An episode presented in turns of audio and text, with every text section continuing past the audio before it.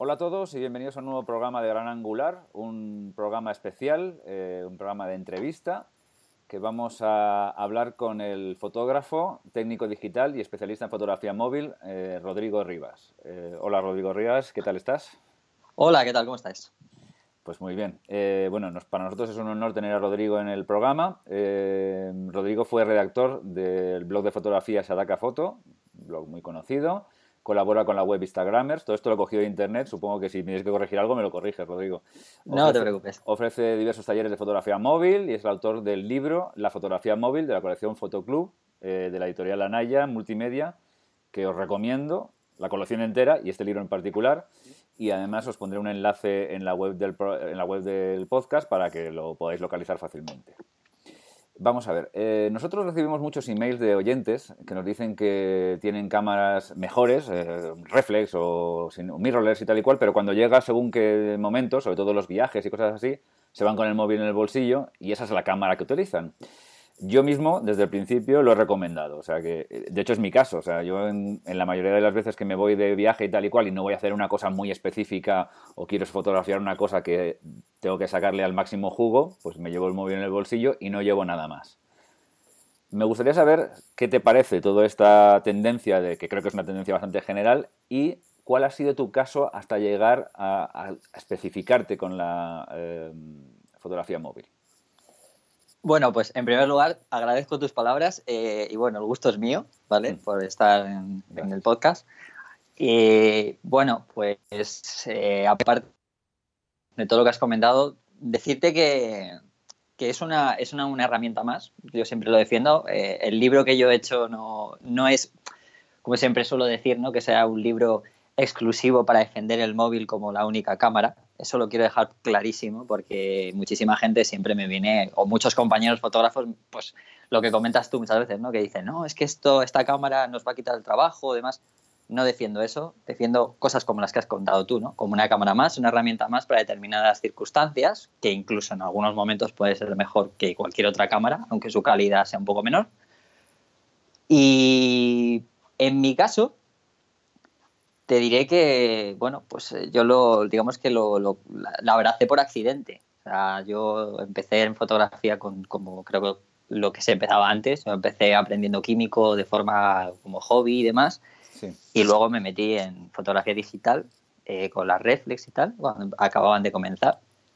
Y empecé mi carrera hasta que, estudiando y demás, hasta que, bueno, pues me fui me fui a Nueva York y, allí, pues por el odio, lo que has dicho tú además, ¿no? Por no querer llevar la cámara encima en un viaje y demás. En mi caso me gustaba tanto la ciudad porque yo me fui allí a residir un tiempo y, se me olvidó, se me olvidaba en casa. La verdad es que la reflex era pesada en aquel momento. Me da, perdona, me da mucha envidia ¿eh? que residas parcialmente en Nueva York. No sé si lo haces actualmente o no, pero me... Ahora mismo no, pero lo he hecho, lo he hecho y bueno, uno de mis proyectos dentro de poquito será volver. De hecho, me voy dentro, de unas, dentro de unas semanas a, estar unos cuantos días. Y allí, y la verdad es que allí como que, lo, lo, tengo que decir, y no porque sea Nueva York, sino que allí fue, digamos, eh, lo que cambió un poco mi chip, ¿no? De decir, ostras, es que llevar una cámara todo el día encima, eh, primero porque se me olvidaba y luego porque ya cuando empecé a usar el móvil decía, joder, es que, Dios, tener que ir con lo grande que es la ciudad y tener que llevarla todo el día encima, al final, sí. una tortura. Y otra cosa que era muy importante, a mí me gustaba mucho lo que es documentar, ¿no? He ido siempre, creo que he ido, como casi todos fotógrafos, hemos ido evolucionando en nuestro estilo, pero en ese instante me gustaba bastante documentarlo de manera objetiva la ciudad. Entonces, mm, me daba cuenta que como era muy nuevo y no conocía mucho la situación, no sabía dónde me metía. ¿Y qué pasa? Que muchas veces cuando no conoces un sitio y no sabes dónde te metes, es cierto que tienes respeto por las situaciones que te puedes encontrar.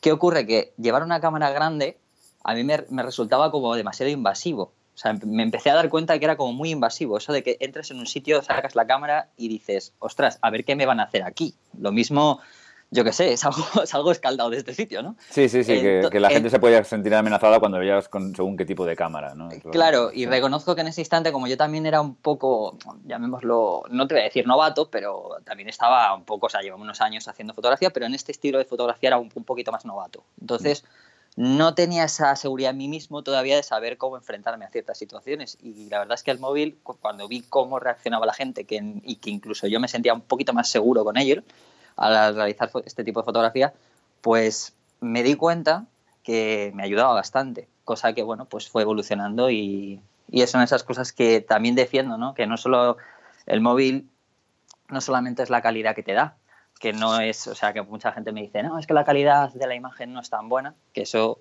ya me gustaría ver la gente que lo dice ahora, cuando empecé yo hace 5 o 6 años, ¿vale? Sí, sí, la, la, diferencia abismal, ¿no? Que hay, Exacto. Sí, sí.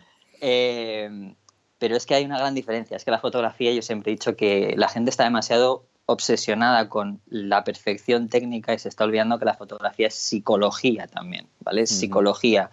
Y una herramienta, eh, no solamente, o sea, una herramienta, en este caso una cámara, no solamente influye en nosotros, que somos los que fotografiamos, sino también lo que fotografiamos.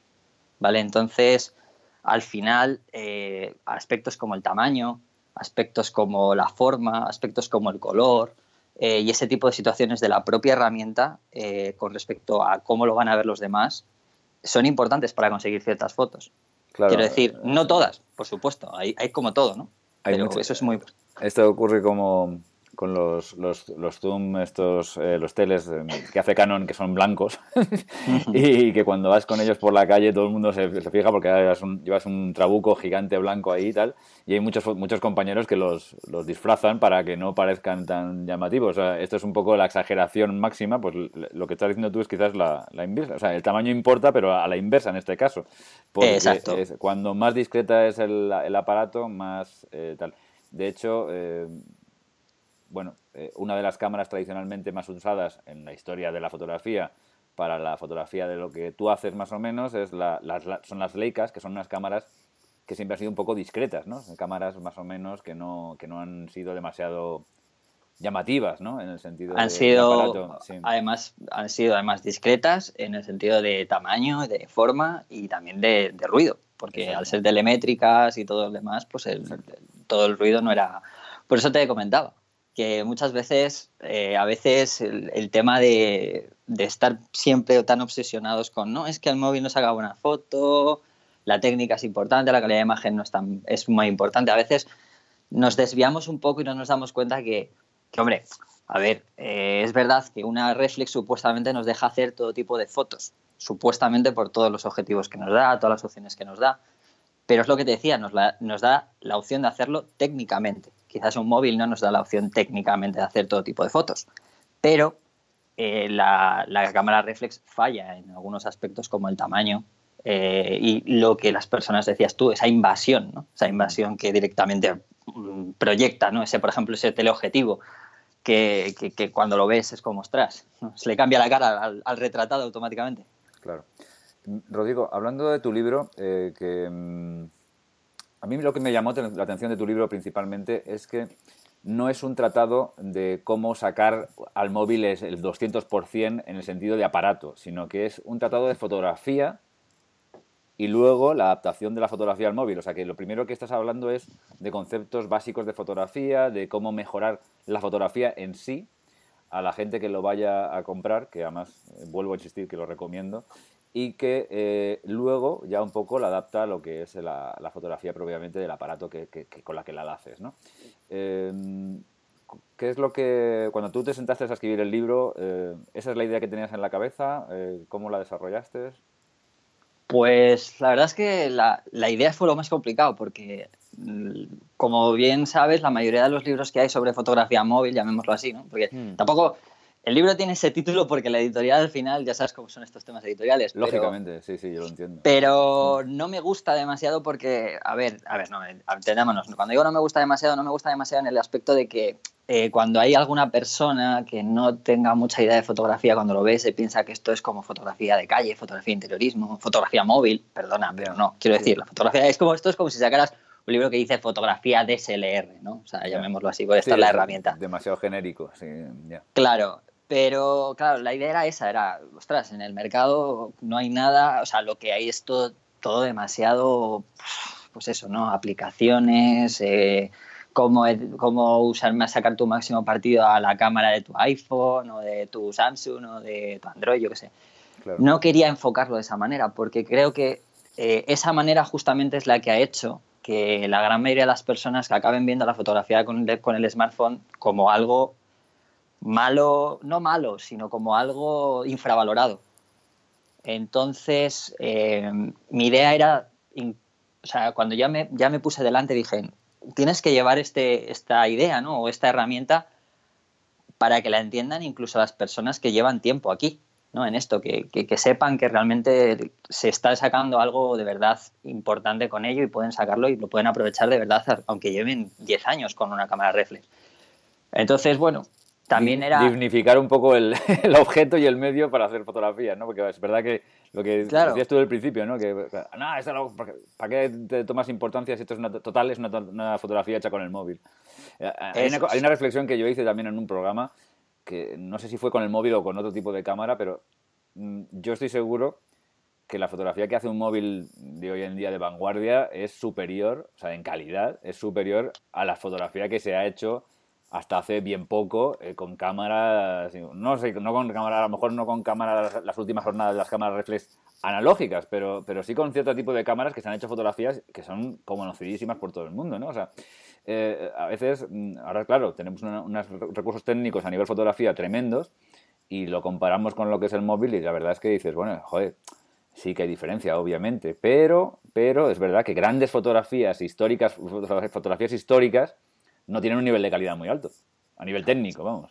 No, y no solo eso, sino que al final es la fotografía lleva muchos años en nuestras vidas, ¿no? O sea, ¿qué pasa? Que, lo, que, los fotógrafos de antes no podían hacer fotos buenas. Exactamente. exactamente, ¿no? Porque ¿qué pasa? Que no... Que, y es que además siempre se va... Siempre, esto es como cuando eh, Apple presenta el nuevo iPhone que dice eh, el eh, iPhone 6, el mejor iPhone de todos los tiempos. Siempre es el, claro, siempre va a ser el mejor, ¿no? O sea, como las cámaras, no vas a, no vas a lanzar algo nuevo para que sea peor que lo anterior. Esa frase es especialmente irritante, porque mira que yo, soy, yo, yo utilizo los, los, aparatos de Apple, pero cuando dicen eso, primero lo que tienes en la mano dices, oye, ¿esto qué pasa? Que es una porquería ahora. Claro. Y segundo, y segundo claro, es tan obvio que, que, lógicamente es un poco redundante. ¿no? Claro, pues por eso digo que al final era, es, una, es una discusión un poco siempre muy tonta porque al final nos dejamos llevar siempre un poco, yo creo que por el tema del marketing y eso es lo que yo muchas veces acaba influyendo también muchas veces en, en, la, en las personas de la calle, o sea, que, no, que realmente no fotografían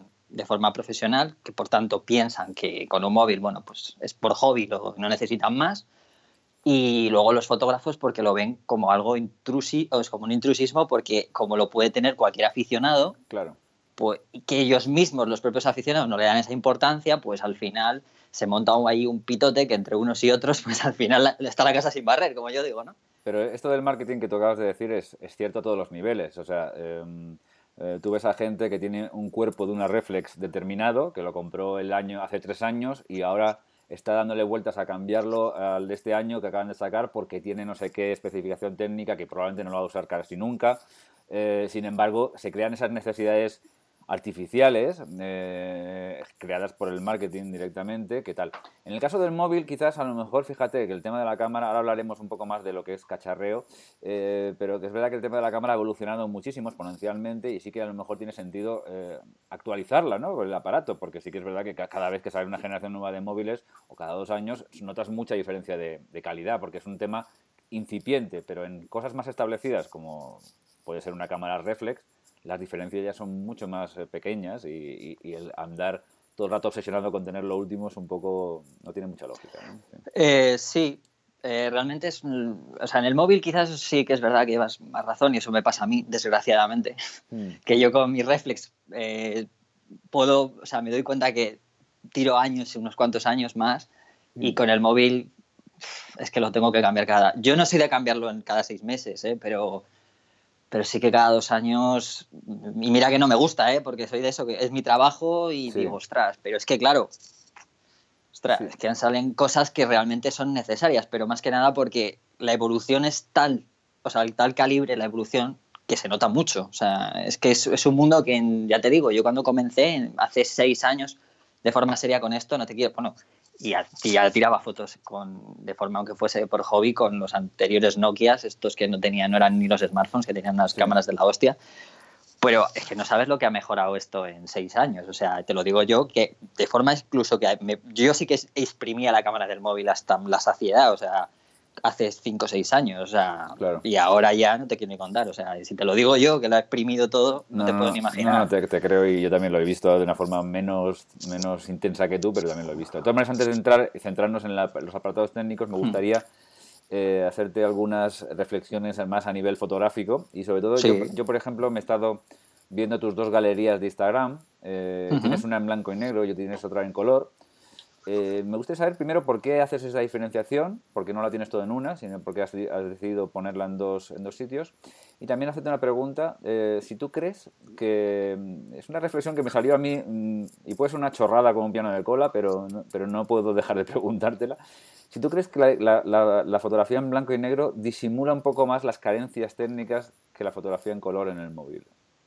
Eh, bueno, en primer lugar, en cuanto a lo de las galerías, tengo dos, pero es cierto que, a ver, empecé con la de blanco y negro porque me gustaba la fotografía de calle en blanco y negro, que sobre todo es lo que hago, la fotografía documental, tanto de calle como de viaje y tal, pero eh, hacía fotografía en color. Lo que pasa es que no la enseñaba porque yo siempre he tenido una, idea de las cuentas de Instagram que es como homogeneizarla, ¿no? O sea, que se te, digamos que tu estilo personal quede patente, ¿no? Entonces el color em, sí que las, digamos que las hacía, pero el color tiene una, un pequeño, una complejidad, que es que necesitas también tener mucho en cuenta el tipo de tratamiento que le das, ¿no? Porque el color, dependiendo del tipo de luz que haya cuando fotografías, tú bien sabes, ¿no? Que, consigue unos colores más vivos, menos vivos, eh, y luego el tratamiento que le puedes dar a la hora de editar. Entonces, mm. esa homogeneidad a lo mejor yo no la tenía todavía. O sea, tenía fotos en color, pero no, no conseguía todavía darle ese punto de decir, a ver cómo homogenizo ciertas... Como una, no, yo no suelo hacer muchas series de fotos, pero sí es que es cierto que, que luego cuando tienes a lo mejor, yo qué sé, 100, 200, sí que pueden salir varias series, ¿no? En función de las, las, las cosas que haces en la calle o lo que fotografías.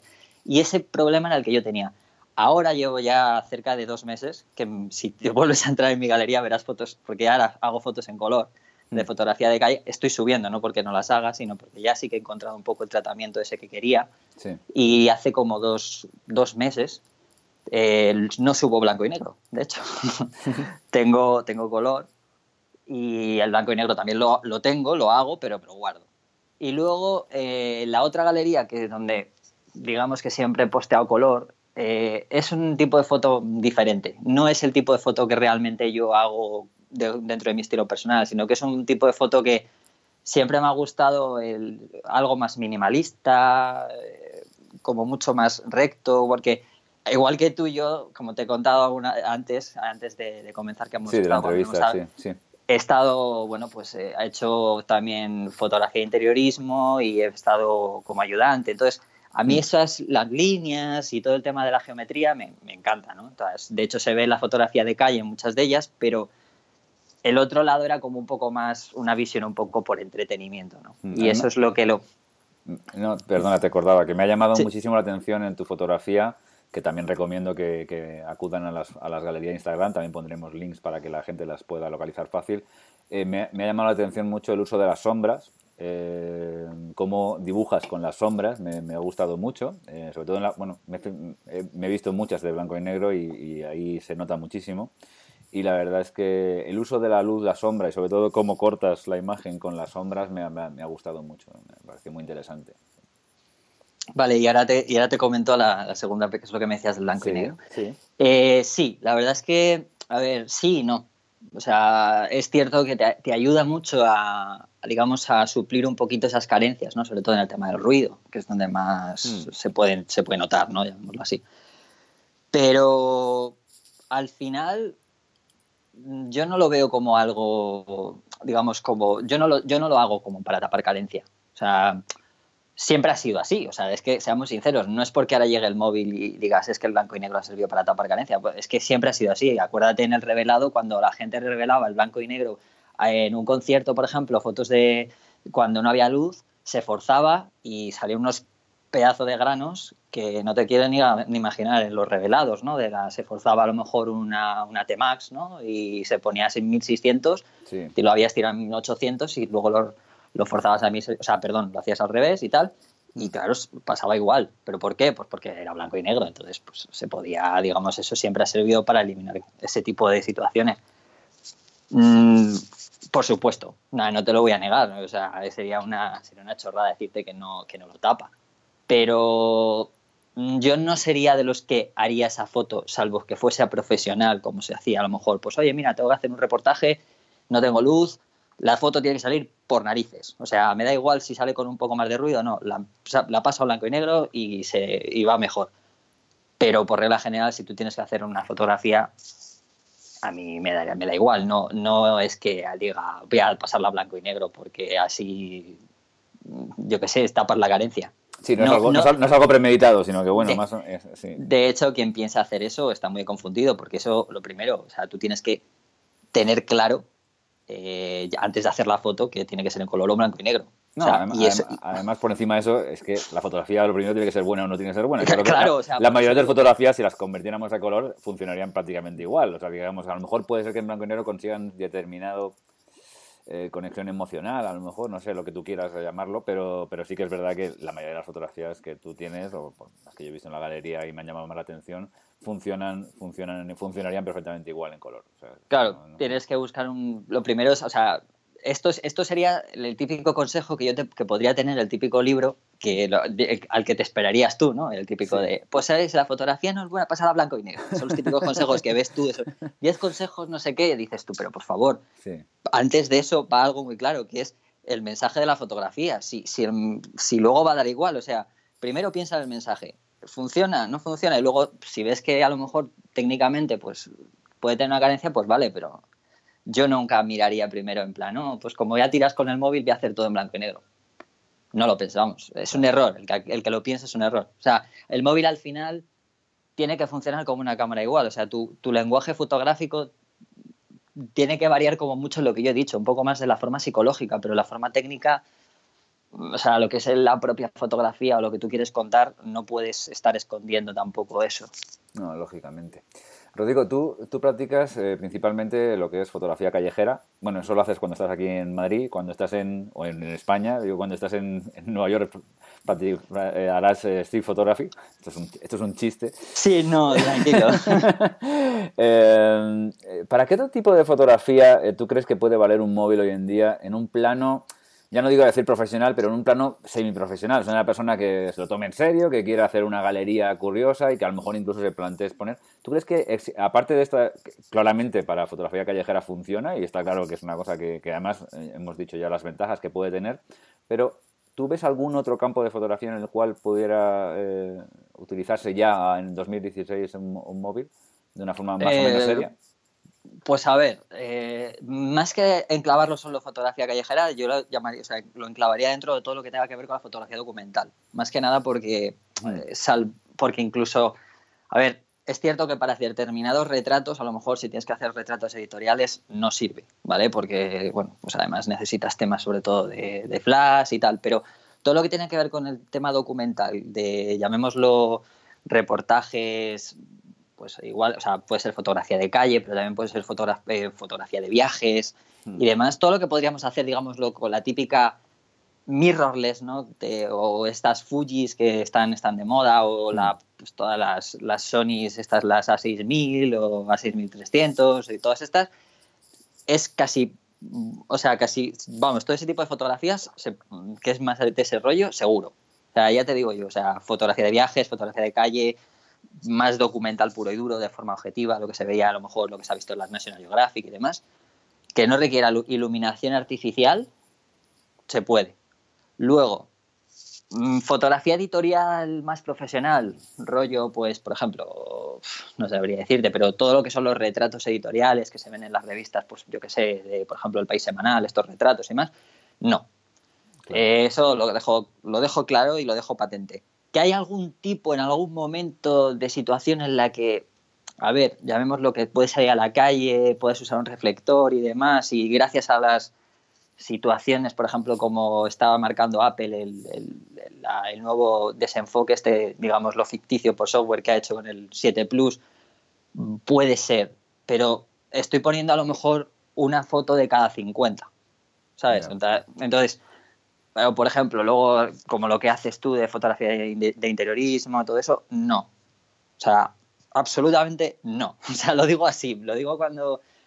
Eh, fotografía artística, hombre, la fotografía artística, pues sí. O sea, obviamente habrá fotografía artística que si quieres conseguir un mensaje, pues si necesitas ciertas situaciones, o sea, ciertas dotes técnicas, por ejemplo, como objetivos y desenfoques y demás, obviamente no será tan fácil.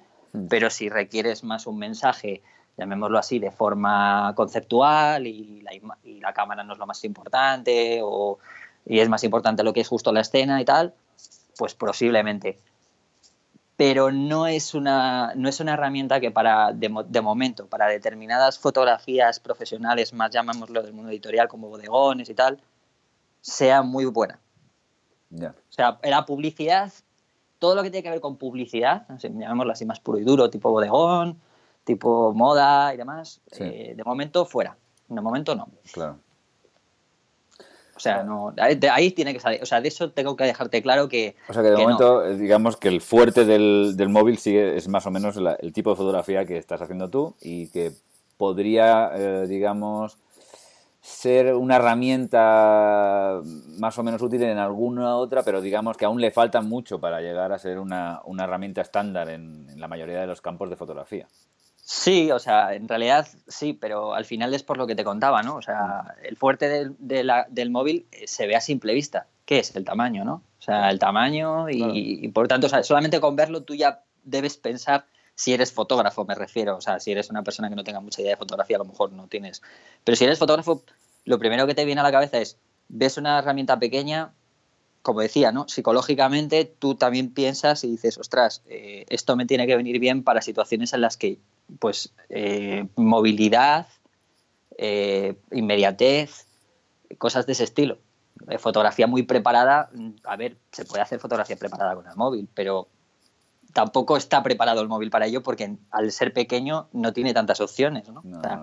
es, psicológico, o sea, si es que es, o sea, es muy razonable y si te pares a pensarlo es muy sencillo si, si, tienes ciertas nociones con saber lo que te puede dar un móvil, solamente con ver lo que es el propio móvil por fuera. Claro.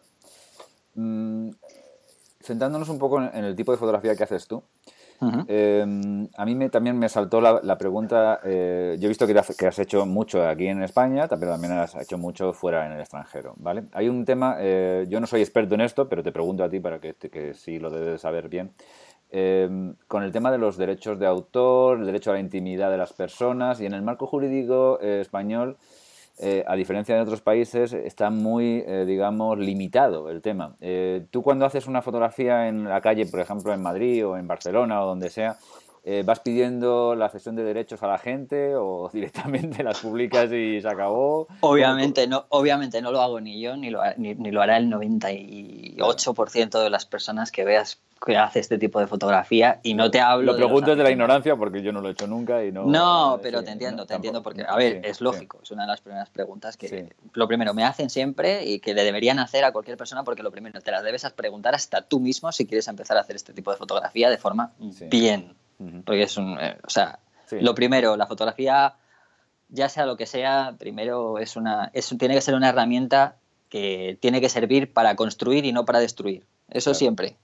¿Vale? O sea, ya igual lo que hagas, me da igual si haces el tipo de fotografía que yo hago como si hace cualquier otra. Y eso que, quieres que, quede claro, perdona, que, no quiero que quede esta duda en ningún oyente, que quede claro que yo no he visto en tu fotografía nada que sea eh, indigno o que retrates a la gente. o sea, todo, todo son fotografías súper normales. Incluso yo creo que si a mí me hubieras Mm, captado, bueno, a mí hubiera estropeado la fotografía, pero digamos que en la mayoría de los casos, o en, todos los casos que he visto en tu fotografía, está mm, la gente favorecida, bien, no, es, no, es esta gente que va pillando a la gente haciendo cosas raras y luego dices, jo, yo no quiero aparecer aquí, ¿no? Pero en este caso no es, hmm. para nada, tu estilo no va por ahí, me da, la sensación.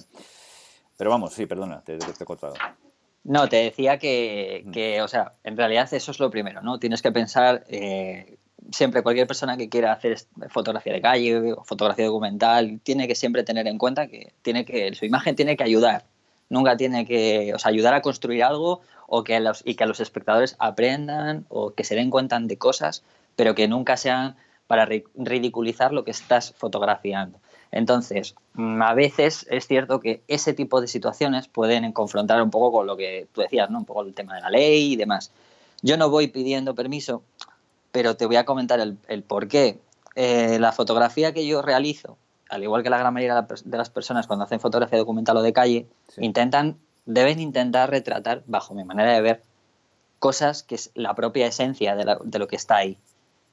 Eh, la propia esencia puede ser de dos maneras. Yo podría perfectamente parar a alguien y decirle, oye, mira, te voy a fotografiar, eh, eh, quiero, me das tu consentimiento. Pero ¿qué ocurre? Que no todo el mundo está muy preparado para esa situación. Entonces, si yo ya le estoy hablando a esa persona, de una manera u otra la estoy influyendo en lo que puede ocurrir cuando yo le voy a fotografiar. Quiero decir, su actitud puede ser totalmente diferente. ¿Vale? Entonces, soy muy hecho a, intentar captar la esencia que ocurre, porque en el momento, o sea, porque es que al final pasa lo que ocurre, o sea, pasa lo que pasa. Si, si yo no capto eso, probablemente esa, esa, esa imagen, si yo preguntase, no, no estaría, no sería la fuerza de la, naturalidad, digamos, ¿no? Eso es, correcto. Mm. Entonces, no lo hago, pero tienes que tener en cuenta, por lo menos tú lo tienes que saber, tienes que saberte la ley de claramente de que si una persona te ve, y te dice, oye, ¿qué está usted haciendo? Pues mira, estoy haciéndole una foto. ¿Por qué? Pues mire, le tienes que explicar el motivo. Por supuesto, tienes que decirle, mire la foto, lo hago por esto. Mm, cada uno tiene que tener su, digamos, su forma de argumentarlo, pero mm, lo que he dicho siempre, em, si tú crees, o, tiene, o sea, si tú, lo primero, si tú tienes una duda sobre por qué haces una foto en la calle, o en el momento en que tengas una duda, yo soy el primero que dice, no saques la, no saques la cámara, el móvil o lo que sea. ¿Por qué? Porque lo primero, tienes que tener una idea clara de qué exponerle a la persona cuando venga. O sea, porque si viene y te pregunta, ¿por qué usted está haciendo esto? Y no sabes responderle, simplemente por decirle, no, es que es una foto porque usted me resulta interesante. Sí, puedes meterte en un pollo, ¿no? Sí, sí. Claro, no, y, que ya no es ético por tu parte, porque es lo que decía, yo, el fotógrafo tiene que ser ético en estas situaciones, ¿no? Y tiene que saber por qué lo hace.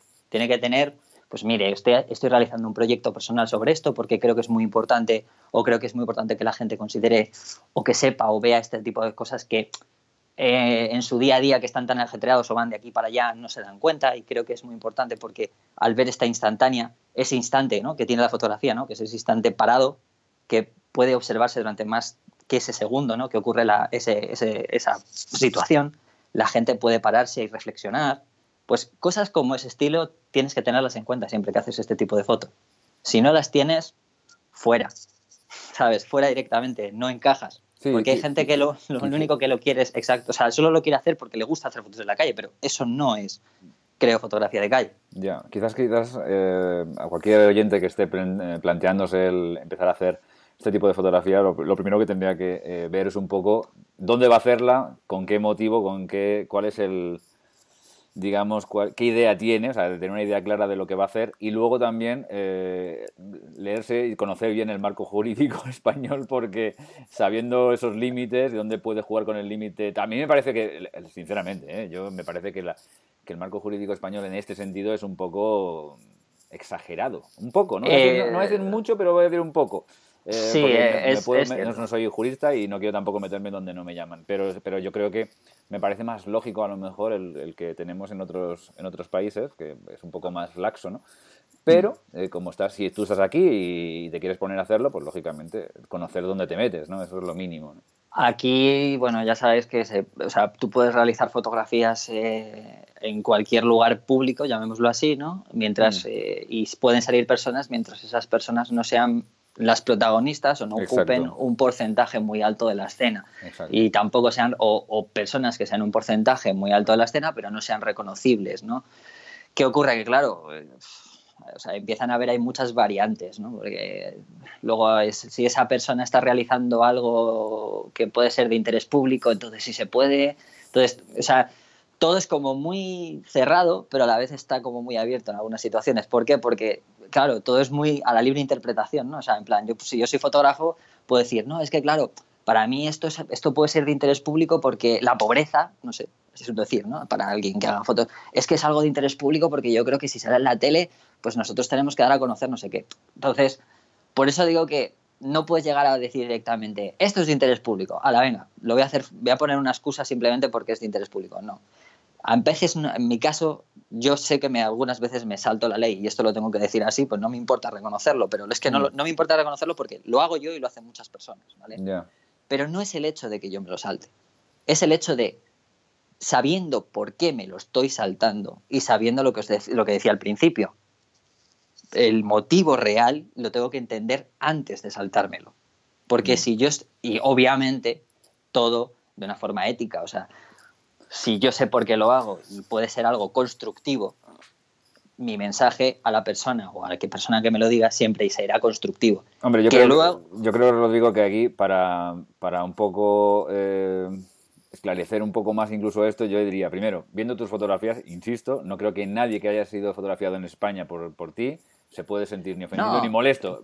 Creo que no, no, creo que hayas tenido jamás ningún, vamos, imagino, no, nos dé ninguna queja porque no, no he visto ninguna fotografía que pudiera molestar a nadie. Y segundo, eh, estoy seguro que también te, sientes mucho más tranquilo y más relajado haciendo fotografías en el extranjero que en España. Lo cual eso seguro, eso ya te digo que sí. Lo cual es un poco triste, pero es así, ¿no? Pero, pero bueno. No, pero sobre todo lo decía para el tema de los oyentes, ¿no? Para que, yo no he tenido ningún problema, pero también es verdad que eh, muchas personas siempre me preguntan, eh, no, pero ¿cómo haces para acercarte? Porque yo tengo muchos miedos y no sé qué. o sea, el primero es, es lo que te digo, sí es cierto que hay que practicar, pero ten miedos, pero al acercarte, al hacer las fotos, pero que sepas por qué lo quieres hacer, cuál es tu fin, ¿sabes? O sea, eso siempre es muy importante porque a medida que tú tengas muy claro el fin de tus fotos, ese miedo se irá, irá desapareciendo porque muchas personas mm, que empiezan es que ni siquiera tienen claro eso, entonces directamente piensan, cuando me venga esta persona a decirme algo, ¿qué les digo? ¿Sabes? Entonces es, un poco, un poco, eso. yo, por mi parte no tengo ningún problema, quiero decir, nunca he tenido ningún problema. Eh, de hecho, solamente se me acercó una persona una vez, le expliqué el motivo. De hecho, ni siquiera la persona a la que la fotografié, sino una persona que venía al lado. Tú lo tienes muy fácil. Eh, tú, sacas, tú sacas tu libro de la bolsa y dices, mira, es que yo, he hecho este libro. y dices, ah, bueno, bueno, pues nada, siga, siga. Es por esto. Ah, vale, pues entonces se acabó, no hay ningún problema. es en plan, no, no, yo soy fotógrafo profesional. Ah, sí, sí, seguro, ¿no? Como te dicen, sí, sí, como todos estos, ¿no? Que llevan dicen, digo, no, no, yo tengo mi libro, ¿no? Fíjate, fíjate una cosa que puede, fíjate que la gente a veces somos tan, tan curiosos que Estoy, estoy convencido, eh, yo, no, ya digo, no, es lo que, no es una cosa que hago, pero estoy convencido de que si tú vas con un equipazo de la leche, con la, el reflex gigante, con los, los, trabucos y toda la historia, te pones a fotografía por la calle, la gente como se sigue, dice, Dios mío, ¿este quién es? No dice nada. Sin embargo, tú vas con un móvil, estás haciendo fotografías y a lo mejor algunos se envalentona y te puede llegar a decir esto. ¿Por qué? Porque es como si tú vas por la calle y de repente ves un tío con una cámara de televisión y, una, y una unidad móvil de televisión. Nadie, nadie les dice nada. Sin embargo, va un tío con un, yo que sé, una pequeña cámara de vídeo así tal, y a lo mejor la gente dice, ¿tú me estás grabando? A veces la gente es un poco de esto, ¿no? Se siente intimidada por el aparato. Claro, lógicamente, es lo que decías tú al principio, pierde toda la naturalidad, toda la esto. Ah, yo, yo a mí una cosa que me llamó la atención. He visto, he estado leyendo eh, formas de trabajar de algunos fotoperiodistas y gente que hace fotografía de viajes y todo ese tipo, pero centrada más en las personas.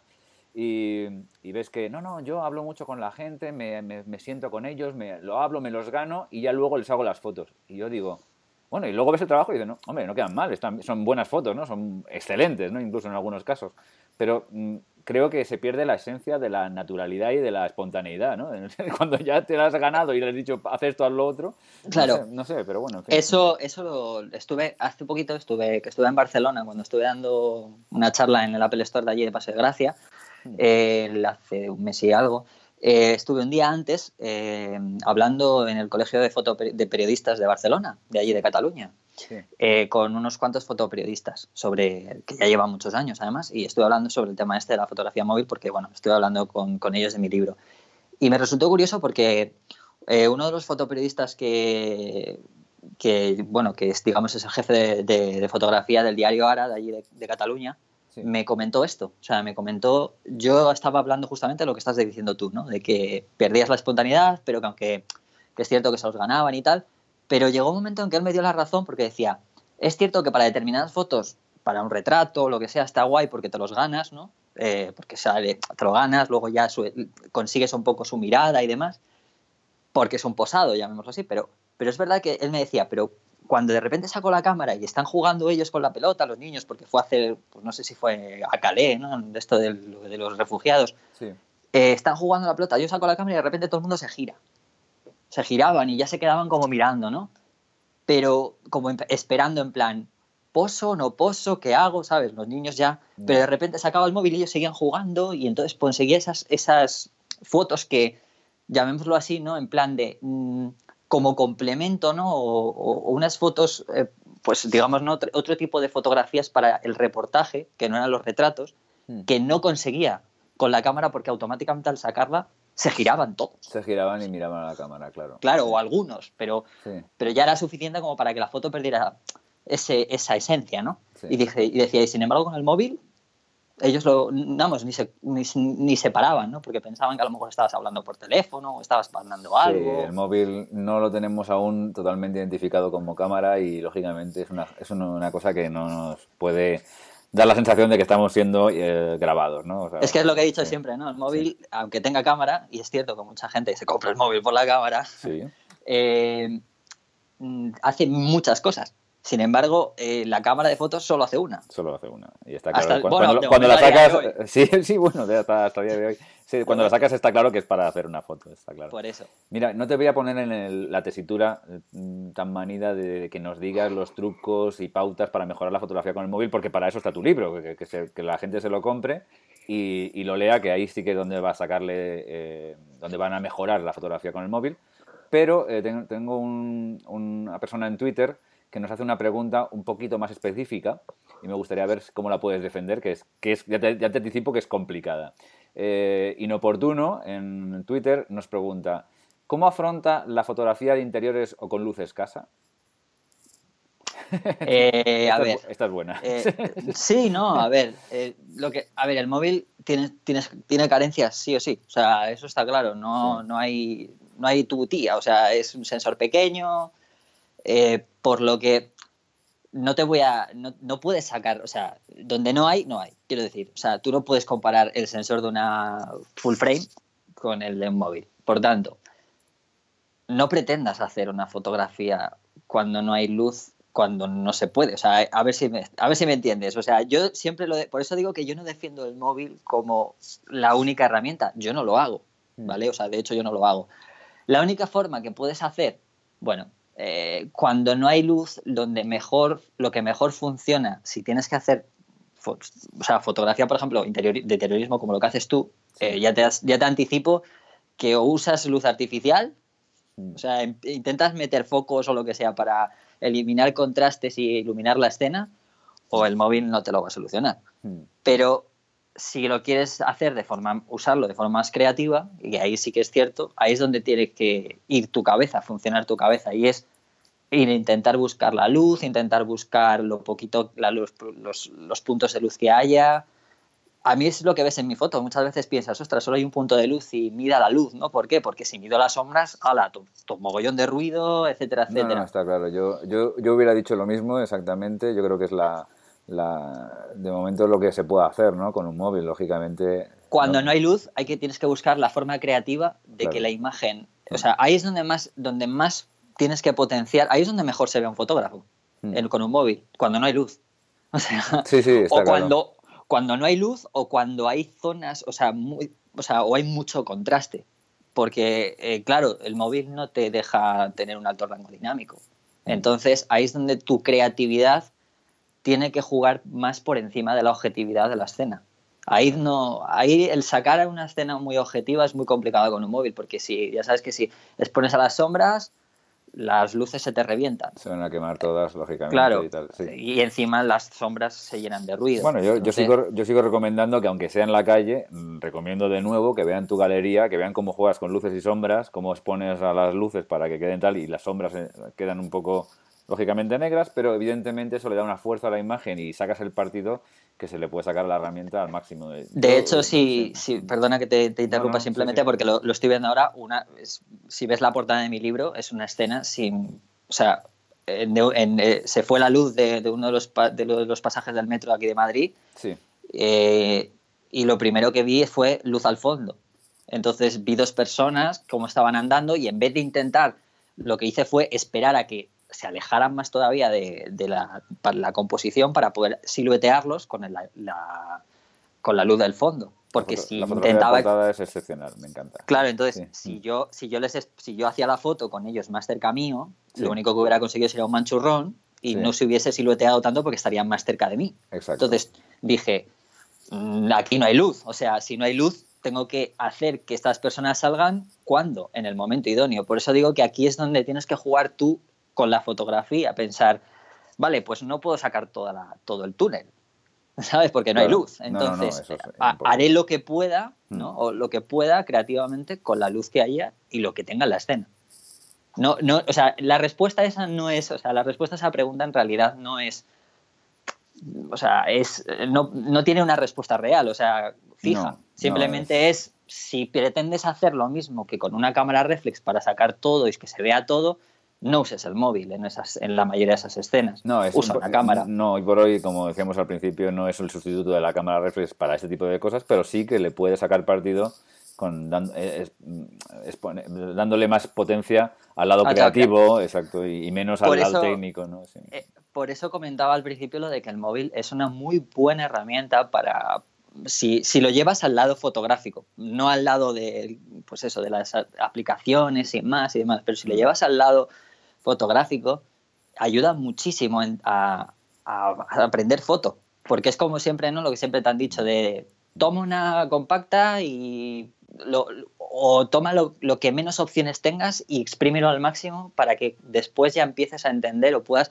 sacarle más partido a lo demás, ¿no? Mm. O sea, vamos, bajo mi manera de ver, fotografiar con el móvil ayuda mucho. También. Entendido, yo creo que hemos respondido bastante bien a Inoportuno, que seguro que lo va a agradecer. Eh, vamos a empezar con la parte más prosaica del programa, la parte, la parte más cacharrera. Y la primera pregunta es obligada, que es ¿qué móvil usas actualmente?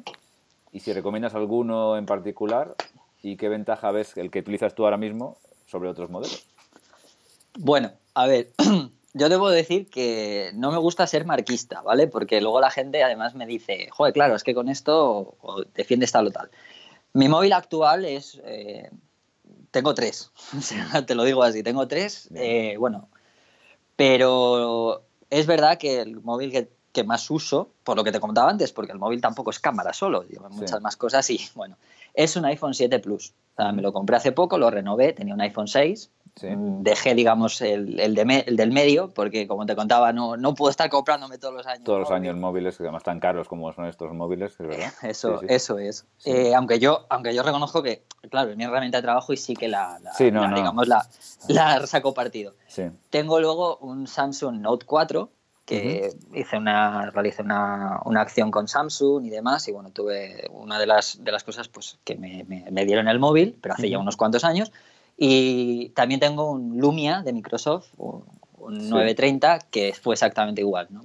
Hice una, bueno, en este caso lo, lo gané con un, por, un concurso de fotografía.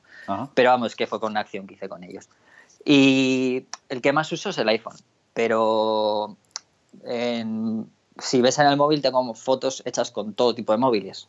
¿Vale? ¿Por qué? Porque también quiero defender, y porque doy clase y doy workshops y demás, mm. que no es, al final no es la herramienta en realidad. O sea, eh, no es solo el móvil, influye en muchas cosas. Yo al final uso, uso el, iPhone porque eh, en la fotografía con el smartphone, al contrario que pasa con las cámaras, eh, no solamente influye, digamos, el hardware, o sea, la el propio aparato, ¿no? llamémoslo así, influye también el software. Esto, esto pasa mucho. las cámaras reflex no es exactamente igual, porque las cámaras reflex, como casi todo es muy físico, entonces es eh, la lente, la cámara del sensor y poco más. es el firmware que hmm. ya está. O sea, digamos que una Sony, una Canon y una Nikon prácticamente, si le pones en el modo manual, hacen lo mismo. O sea, tal cual. Porque, eh, perdona, eh, en los últimos tiempos en, el iPhone ya se puede disparar en RAW y en, otros, en otras marcas creo que hace algún tiempo también se podía. Eh, ¿Tú disparas en RAW o no? Y, sí, ya que hablas de software, ¿con qué programa editas? ¿Y si lo haces, siempre, ¿lo haces siempre en el móvil o, pasas al ordenador? Eh, lo primero es que ya no solamente hay que centrarse, fíjate, lo que menos me importa a mí fíjate, es la aplicación de edición. Porque el problema no está en la aplicación de edición el problema ha estado hasta hace poco en la aplicación de disparo de todos los móviles. Ahí es donde realmente para mí está la gran diferencia.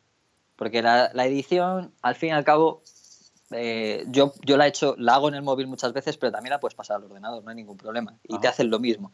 El problema es la aplicación de disparo. Ahí es donde no siempre ha estado lo mismo. Entonces, eh, ¿por qué? Porque hasta hace poquito el, el único, digamos, la única aplicación, o bueno, no aplicación, sino el único sistema operativo de los móviles que hay que te dejaba separar el enfoque de la exposición. Pues tú, si usas un iPhone, te das cuenta que en la aplicación nativa tú le pinchas y te sale un cuadradito que es donde enfoca y luego un solecito. Sí. ¿Vale? Pero eso no es tan intuitivo porque normalmente nosotros en una cámara normal tendemos a tener el enfoque por un lado y la exposición con la ruleta de las posiciones. Sí, sí, sí, sí, ¿Qué pasa? Que eso de tener que pinchar primero para, para, digamos, para enfocar y luego tener que ir exponiendo no, tenía mucho, no tiene mucho sentido porque es poco intuitivo y es poco rápido. Entonces, hay, hay aplicación, había aplicaciones y hay aplicaciones en iPhone que tienen dos, digamos, como dos cuadraditos o un cuadradito que es el enfoque y otro que es un redondel para la exposición. Para la exposición, sí, sí. Y en o sea, totalmente diferenciado. Entonces, ahí gana la batalla, digamos, iPhone porque tiene aplicaciones que permiten hacer eso.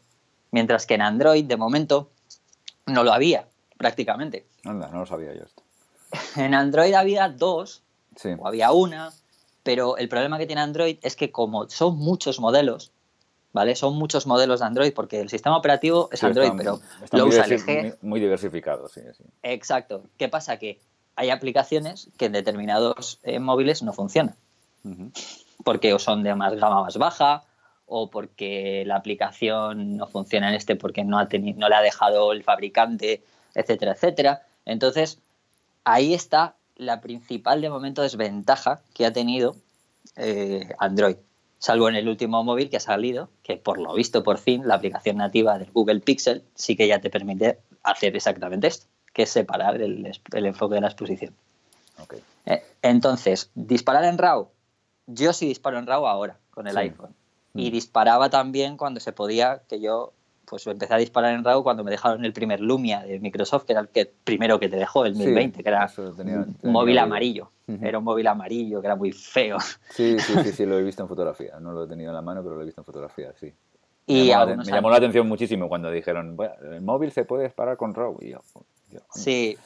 A ver, yo disparo en JPG y en RAW, porque el problema del JPG, o sea, el problema del RAW es que, eh, a ver, se puede revelar en, algunos, en algunas aplicaciones del móvil, hmm.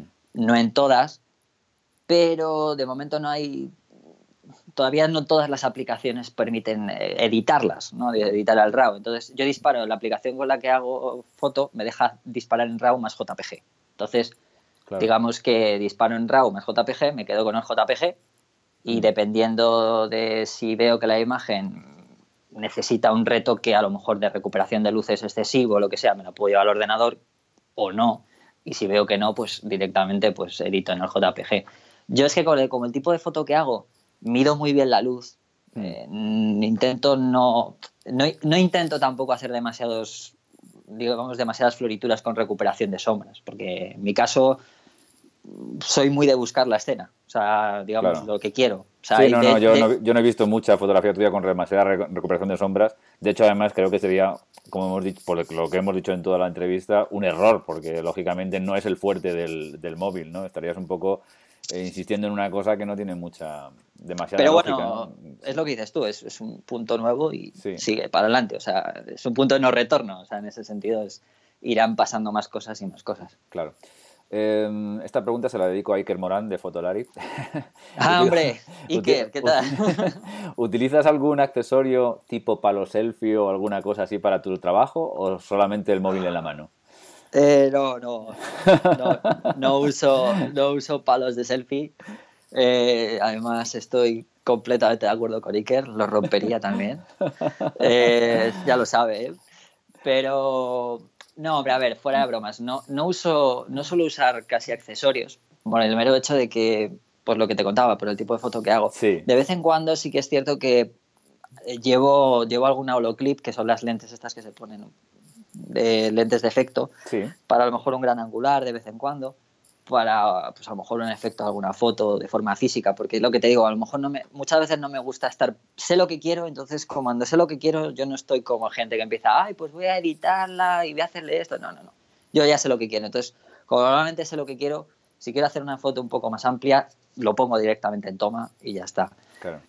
Pero porque sí, pues porque trabajo alguna vez, o sea, trabajo alguna vez con alguna holoclip y tal de, un gran angular, con un gran angular y tal, pero no uso palos de selfie. Eso sí, recomiendo que le pongan una muy buena funda al móvil si lo quieren para fotografiar. Por favor. será muy feo o el móvil me lo he comprado, me he gastado 800 euros porque el diseño es precioso, no sé qué. Si lo quieres para fotografiar o lo vas a usar en un porcentaje muy alto de fotografías, por Dios, ponle una funda.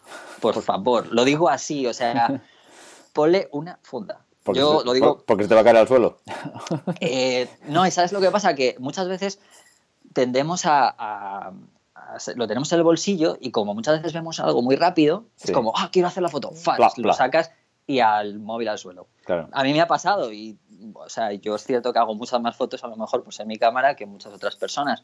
Pero es que a mí a lo mejor se me ha caído muchas veces, pero con que a una persona se le caiga una vez, ya a lo mejor se le puede haber fastidiado para siempre. yo, soy, antifundas, pero desde que, desde que yo tengo un 6S Plus y, desde que te, cambió el, diseño este de los, de los iPhone ahora que están redonditos por los bordes, me he puesto funda para que tenga un poco más de grip, porque es que si no eh, aparte, y aparte, exacto. Parece que se te va a caer siempre de la mano, hagas lo que hagas con él.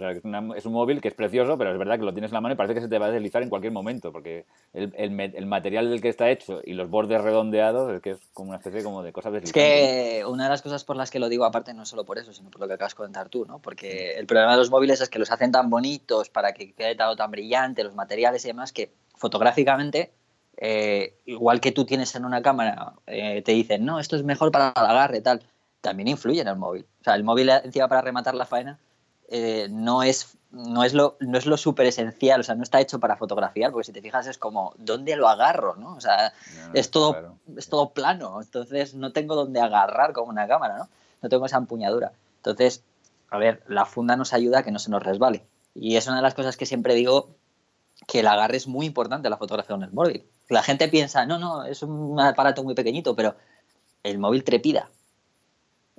esto esto lo tengo que decir aquí también. O sea, la gente no piensa que ese concepto con el móvil es inexistente. Y de hecho hay muchas personas que, eh, pues eso, eh, eh, no saben ni lo que es el concepto de trepidación, porque claro, es un móvil y a lo mejor no fotografían, no saben, no saben de foto. Pero un móvil trepida sobre todo porque aunque tú lo veas más pequeño, tú piensas que el sensor es más pequeño y significa que en el momento en que hay menos luz, la velocidad de obturación baja. Claro.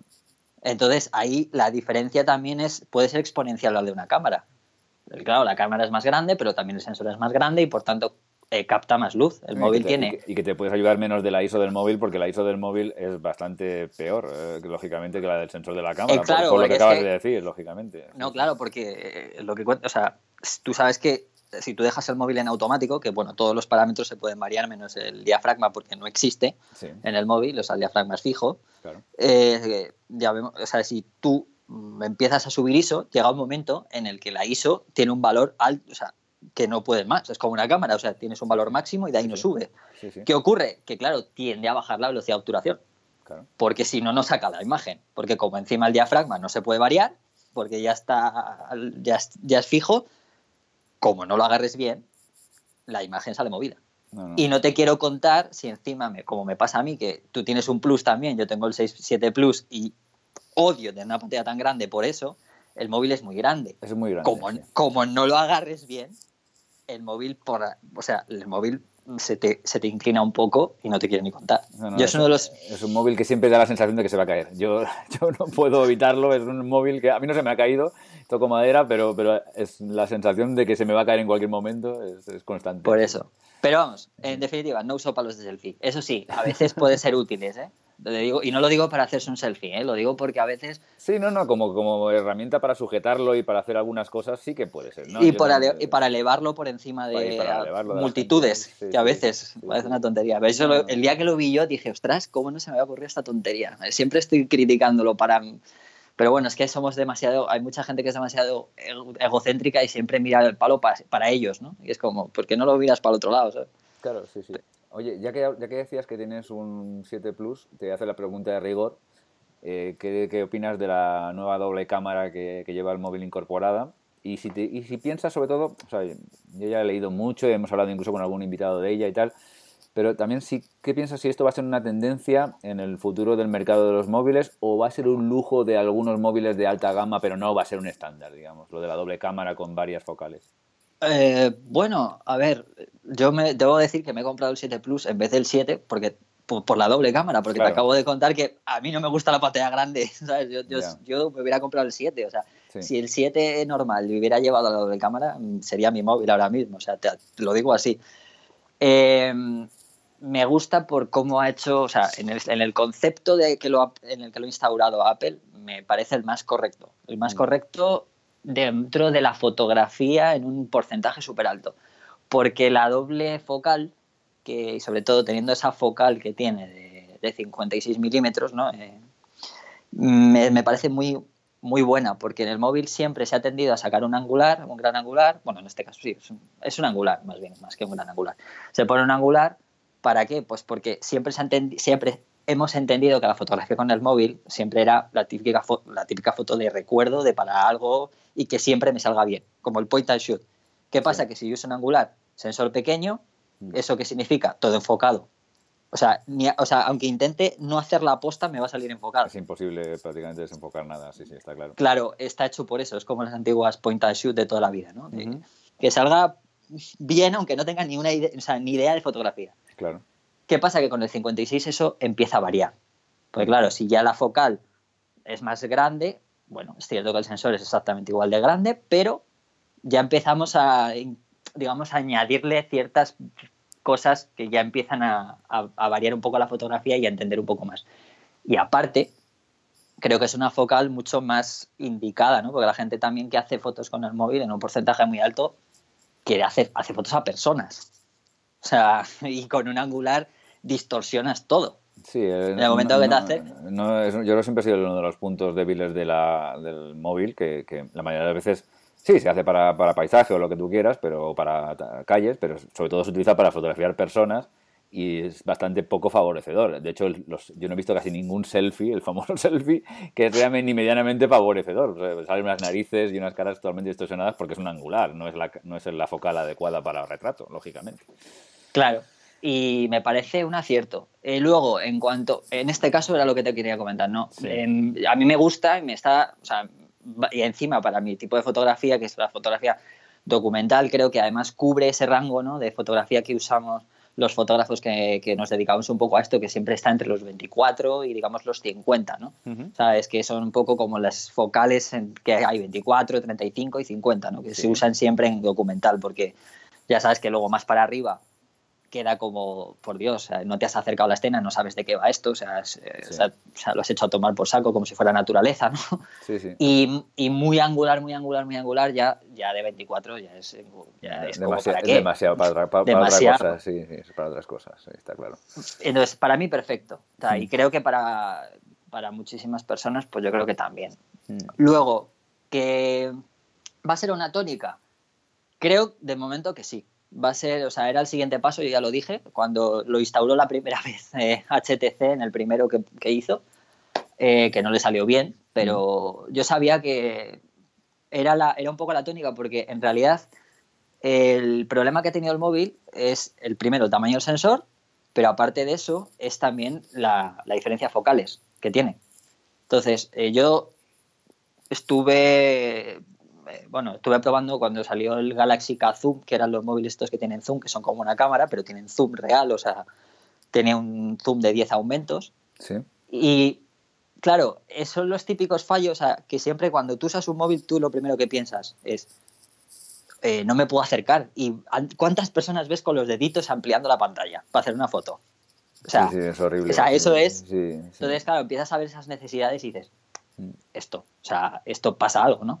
Aquí hace falta porque, entonces, como no le puedes añadir eh, muchas más lentes porque el tamaño es reducido, la construcción no se puede, eh, el siguiente punto era ese. Tenías que intentar suplir esa, esa situación de alguna manera. El paso que ha dado Highway, que también lo tiene, con una doble lente, que es una monocromo y una, de, y una normal para conseguir mayor calidad supuestamente a la imagen, de momento lo han seguido continuado porque acaban de lanzar el Mate 9, que es el siguiente móvil así como el más, digamos, más avanzado. Alta gama, sí. Pero no me... O sea, no creo que sea el, camino. Creo que no es el camino. Creo que el camino es la, la doble lente dual, pero con focales. LG tiene una y otra la ha sacado iPhone ahora. Y creo que continuarán. Obviamente se irá, creo que se va a ir incorporando a todas las, a todos los todos los móviles. Eh, las gamas, no te puedo decir exactamente cuánto, porque sigue siendo una tecnología ahora, es una tecnología cara, porque tienes que incorporar, digamos, dos sensores y o sea, es incorporar dos cámaras, tal cual.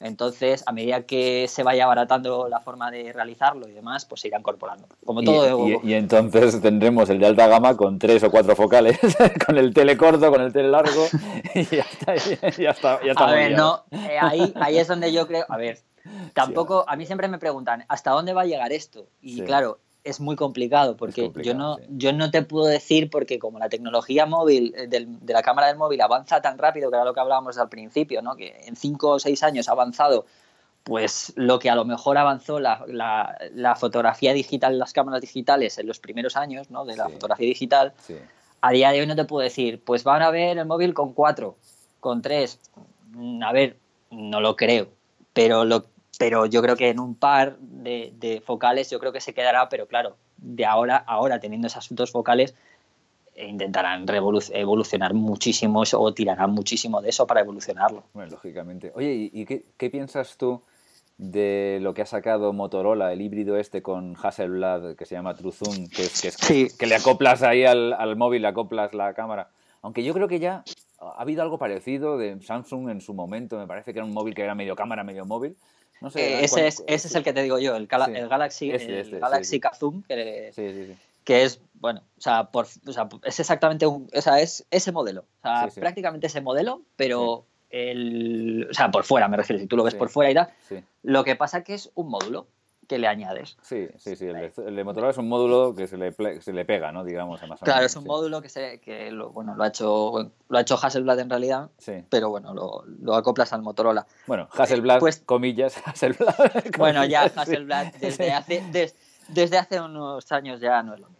Sí, ya lo sabemos, ¿no? pero eh, no, pasa, pasa lo mismo, es lo que te contaba. Al final, ¿qué es lo que, lo que está intentando? Es esas carencias que tiene el móvil o que realmente se, digamos que se sabe que esas opciones que se usan mucho pero que no llegan a conseguir la calidad para que sea una cámara, porque claro, a medida que las usas, por ejemplo, el zoom no es zoom digital y tú bien sabes que si amplías, eso estás recortando la imagen. ¿Qué ocurre? Que eso da peor calidad. Entonces, ¿qué intentan los móviles? Las marcas de móviles que esas carencias que tienen y que por las que se podría ir las personas al mercado de cámaras no se vayan, incorporarlo a ellos. No me parece mala estrategia, el problema es que sigo creyendo que los módulos en los móviles no son el futuro. No, no son el futuro porque el móvil al final es una cosa que llevas para muchas cosas. Si al final quieres añadirle un módulo y no sé qué, para eso te compras una cámara. Claro, lo digo yo, Yo, cuando vi la presentación y tal y cual, estuve hablando con un fotógrafo que, tal, y yo, la, inquietud, o sea, la, idea mía es la que tú acabas de decir. Es decir, mira, me parece una idea curiosa, me gustaría tenerlo, me gustaría probarlo, no te digo que no pero no, jamás me lo plantearía comprar, porque ya si me planteo comprar un módulo para que haga mejores fotografías, me compro una cámara compacta y ya llevo dos aparatos en el bolsillo, que es lo que no, quiero que es lo que no quiero llevar, eh, lógicamente. Entonces ya no me, no, me soluciona la papeleta, ¿no? Sí, es que como fotógrafo, o sea, por eso el tema de, de, la fotografía con el móvil es muy importante que también se, se, digamos que se vea o se hable desde, desde una perspectiva fotográfica general, porque tú no puedes no puede, o sea, un fabricante a mí me puede decir, no, es que saca mejores fotos, pero claro, pero tú puedes pensar, sí, claro, pero saca mejores fotos, pero la idea de un móvil para un fotógrafo es que si llevo un móvil es porque es portable, no necesite más cosas, porque si no, para eso me llevo mi cámara. Entonces, al final, el fabricante intenta venderte muchas cosas para que te quedes con él. Pero... está claro, pero sí, sí, pero no, yo no, veo que sea el camino, tampoco me da la sensación de que sea el camino, pero bueno, en fin. Y ni, lo, ni veo que sea el camino, ni yo como fotógrafo eh, creo, o sea, y a pesar de que yo haga fotos con el móvil, lo digo, o sea, el móvil sirve por esto, porque es portable, es pequeño y nos da esta posibilidad. Si le meto un módulo ya, o sea, ¿qué gracia tiene? No, no tiene ningún sentido, le estás perdiendo eso, potencia eso. Por eso digo que es mejor que lo intentes meter dentro del propio aparato. Sí, sí, al final. estoy de acuerdo absolutamente. Em, Instagram hoy en día eh, parece la, me da la sensación a mí, o creo que es más o menos una cosa establecida, que es la red social dominante en el tema de la fotografía. Eh, a pesar de que, ya lo hemos hablado incluso con la entrevista que tuve con Mauro Fuentes, que, que tanto 500px eh, como Flickr son quizás mejores para exhibir una fotografía, sin embargo, por el auge a lo mejor de los móviles y de los, de los aparatos móviles y tal, pues eh, parece ser que es lo que más eh, está imperando. Y, bueno, he visto que la tendencia es que los fotógrafos últimamente, yo mismo, por ejemplo, me ha ocurrido que he empezado a, trabajar más activamente con Instagram. Eh, ¿cuál, cuál, tú que lo utilizas bastante y además creo que hace tiempo, ¿cuál crees que son sus claves y qué consejos das a los oyentes para usarla mejor, digamos? Mm, a ver, yo considero eh, que la gente, o sea, que la gente debemos postear las fotos en el medio en donde más personas lleguen. Eso Eso lo primero, quiero dejar claro, porque son me refiero en cuanto a redes sociales. A mí la calidad, a mí la calidad real de la imagen y demás, a ver, no te voy a decir mientras no te haga la, la, destrucción que te puede hacer Facebook en algunos momentos, no, pero, pero mientras no te destruya la imagen mal, o sea, tanto, yo lo postearía eh, en las redes sociales, intentaría llevar mi imagen siempre a, a donde más personas están. Porque al final, si yo quiero poner mi, imagen de calidad y demás, tengo mi página web. ¿Sabes? Y creo que ese es el mejor sitio. O sea, el mejor sitio es mi página web para que la gente vea mis fotos de verdad. Entonces, donde, si realmente le interesa, es Instagram. En este caso, bien te dijo Mauro, eh, porque lo escuché en la entrevista, hmm. me parece el mejor sitio porque es donde están las personas tanto si saben de foto como si no, pero son las personas que pueden ser tus potenciales clientes, llamémoslo así, ¿no? Porque está todo el mundo. Si es donde está todo el mundo, tienes que estar. Tienes que estar. No intentes, no intentes meterte donde están todos los fotógrafos, porque al fin y al cabo, que te van a dar palmas, sí. pero, pero no vas a ganar más que eso. Entonces, eh, si, quieres ser visto, exactamente, lo que, lo que quieres es que te vea la gente, no los, tus compañeros, lo que dices tú. Sí, sí, no, Está, claro. Entonces, y en cuanto a las claves, eh, mira, mm, yo siempre, como te comentaba al principio, tienes que mm. intentar marcar. Eh, Instagram, como casi siempre se ve en el móvil, a pesar de que ahora ya está empezando a salir versiones de escritorio, no solo la web, sino la propia versión de escritorio para, por ejemplo, dispositivos en Windows y tal, con todas las mismas opciones. la idea es intentar hacer una galería que sea un poquito homogénea. Cuando digo homogénea, bueno, en tu caso como es homogénea por el mero hecho de que tu actividad es posteas tus fotos de ese tipo de actividad que es la de, tus fotos. Entonces, por el mero, tú por ejemplo eh, lo, haces bien. ¿Por qué? Pues porque las personas en cuanto vean ese, no, pero es que hay que decirlo, pero más que nada porque es una es algo o sea, es muy visual. Entonces, lo que tienes que intentar es directamente que de un golpe de vista las personas vean que lo que estás haciendo es armónico y visual. Hmm. Cuando digo armónico me refiero a que tú has visto que Instagram, eh, cuando ven tu perfil, es, una, es como un grid de, tres fotos de fila por tres o por cuatro. Si de un golpe de vista tú no consigues que una persona atraigas la atención de esa manera, porque es lo primero que van a ver, claro. Eh, estás haciéndolo mal. O sea, si tú ves un desbarajuste en, en nueve miniaturas, que se te parga, se te vaya en plan de, ostras, esto en blanco y negro, aquí una, un color rojo, aquí un, yo qué sé, o, una, o imágenes como muy de todas abrotadas y luego una sola, muy minimalista, no. Eso no gusta. Pero no porque no guste, entiéndeme, las imágenes pueden ser... Al, ojo le gusta la armonía, eso es una eh, cosa que es verdad. en, pequeño, en pequeño, cuando tú ya te quieres meter ya mucho más de lleno en la imagen, la mm. cosa puede cambiar. Pero tienes que pensar que Instagram funciona así porque la mayoría de las personas la ven en un móvil. Lo ven en un móvil, entonces más aún la imagen es más pequeña. Necesitas que de un golpe de vista, ese primer golpe de vista diga a la gente, me gusta esto, quiero ver esa imagen más en grande, ¿no? entonces, o me quiero quedar en este perfil. Y eso es súper importante. Coherencia y, y mucha, digamos, cohesión entre las propias imágenes, tiene que ser. Y luego, eso primero me refiero para que la gente quiera seguirte o, digamos, o, les atraiga, ¿no? O les atraiga, sí. y, luego después, eh, ya para llegar a, llegar a las personas que tú consideras, eh, es importante, digamos, investigar. Cuando digo investigar es, ¿por qué? Porque eh, Instagram tiene una, una herramienta que es súper potente, que es exactamente igual que Twitter, que son los hashtags, ¿vale? Pero cuidado, porque los hashtags pueden, o sea, tu foto puede perderse, digamos, en el olvido si no eres capaz de etiquetar bien. Y cuando digo etiquetar bien, me refiero a, si tú haces una foto de, yo qué sé, ¿qué te voy a decir yo? Mm, de una playa, hay mucha gente que, o sea, de una playa, tú verás que el 80% de las personas ponen beach, eh, summer, eh, sunset, no sé qué. Si tú ves la cantidad de fotos que están etiquetadas con eso, ¿vale? Son millones. ¿Qué ocurre? Que sí, que puede estar muy bien etiquetada porque sí, pero el problema es que eso se puede ir al olvido, porque mientras tú estás subiendo esa foto, hay muchísimas con la misma. Hay, hay como, no sé, te puedo estar diciendo que hay 500.000 personas en el mundo que están subiendo una, una, foto con la etiqueta Summer también, ¿no? Sí, o, sea, o sea, ser más específico con los hashtags, es lo que me... Claro, ser muy específico con los hashtags. ¿Y cómo se aprende eso? Mira, eh, hay herramientas, mm. eh, bueno, digo herramientas, sí que, por ejemplo, pues como Iconosquare, mm. sí que es cierto, algunas son de pago, otras no, o Hashtag que son páginas web, ¿vale? Son páginas web que están, digamos, que lo que hacen es eh, otean todo el, todos los hashtags de, de Instagram y te dicen y te asocian a, por ejemplo, una persona que pone el hashtag beach, eh, hay, por ejemplo, X personas que ponen este hashtag también. O, y los va asociando. Entonces, a lo mejor puedes llegar a un hashtag específico, ver incluso galerías de personas que suben eso también, sí. ¿vale? Y encima, no solamente te vas a acotar, porque hay gente que a lo mejor cuando ya llegas a un hashtag específico, ya te acotas tanto que el nivel o la calidad de las fotos es alta. No es, llamémoslo así, en plan, venga, mi foto es buena y se meten en un mar de mierda, ¿no? Ya. ¿Eh? Entonces, pues me, parece súper interesante lo que estás diciendo, porque yo creo que es uno de mis defectos, ¿no? Que yo, como soy relativamente, no, bueno, relativamente no, novato en, en Instagram, eh, porque he empezado a postear con regularidad hace poco, pues mm, me parecía que lo lógico es buscar los hashtags de mayor eh, relevancia con lo que estoy publicando. O sea, por ejemplo, pues interiores, para fotografía de interiores, que hay sopo 200.000.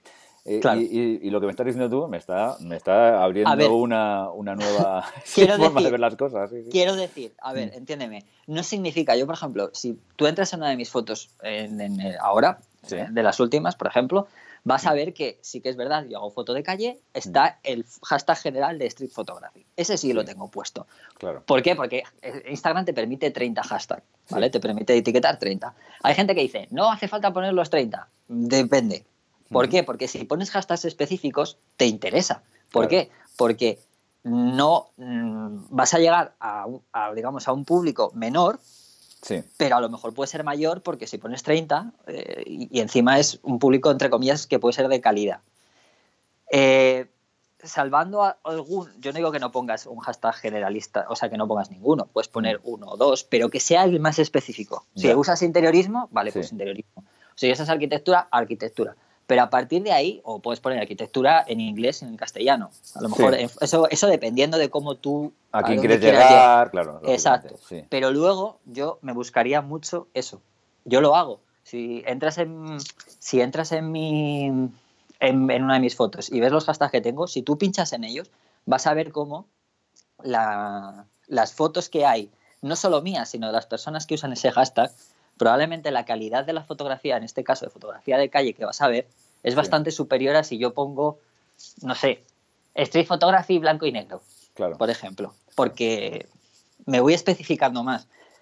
Puede ser que tu fotografía no solo, o sea, Instagram yo no solo lo uso para vender mi foto, ¿sabes también para qué te sirve mucho? Instagram es una herramienta súper potente para inspirarte. Sí. Súper potente. o sea, creo que es, de hecho, es la herramienta. O sea, si muchísima gente habla de Instagram como negocio, pues yo digo que es negocio, pero es que más que negocio, es que es una herramienta para un fotógrafo, para un fotógrafo, claro, inspiracional bestial si sabes buscar. Claro, porque la gente me dice, no, es que, ¿qué dices? Si en Instagram solamente veo cafés. Digo, ves cafés, ves cafés y ves gatos porque quieres. es que es lo que yo digo. Si tú. Muy bueno los cafés. Claro. es que, es que, ¿sabes lo que pasa? Que yo estoy muy. O sea, sí, yo lo uso desde hace muchos años y he tenido la suerte de estar con y dar clases.